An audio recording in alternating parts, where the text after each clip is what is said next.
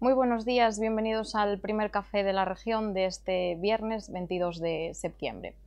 En el periódico de hoy destacamos una noticia educativa. Ourense perderá la cuarta parte de su alumnado escolarizado dentro de 15 años, es decir, en 2037. Nos da todos los detalles de este curioso estudio el compañero Bryce Iglesias. La provincia de Ourense perderá más de 7.000 habitantes en edad escolar en los próximos 15 años. Así lo reflejamos hoy en la página de apertura del periódico, en el que nos hacemos eco de un estudio de una institución académica en la que cifra en un 24% la reducción de población escolar desde ahora y hasta 2037, un grave problema para el futuro del sector educativo en la provincia. Este lunes arranca la primera campaña de vacunación contra la bronquiolitis en bebés, un tema que nos amplía la periodista Shiana Cid.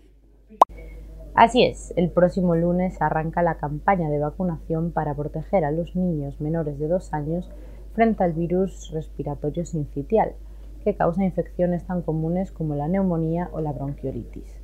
El jefe de pediatría del CHUO, Santiago Cebrián, habla de la alta efectividad de la vacuna y anima a todas las familias a proteger a sus hijos.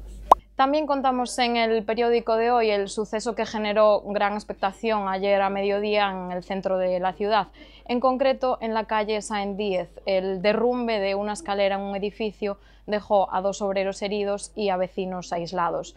La compañera Patricia Casteleiro se desplazó hasta el lugar y nos amplía toda la información. Dos operarios resultaron heridos, uno de mayor gravedad, cuando realizaban una obra en el número 41 de la calle Saint Díez.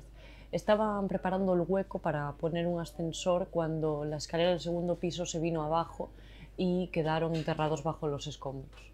Entre otros contenidos, eh, las páginas de la región de hoy cuentan que en Valdeorras encaran la recta final de la vendimia. Allí prevén recoger un millón de kilos más de uva que el año pasado. Esto es todo, pueden leer más información totalmente actualizada en la web de la región. Que tengan un buen día.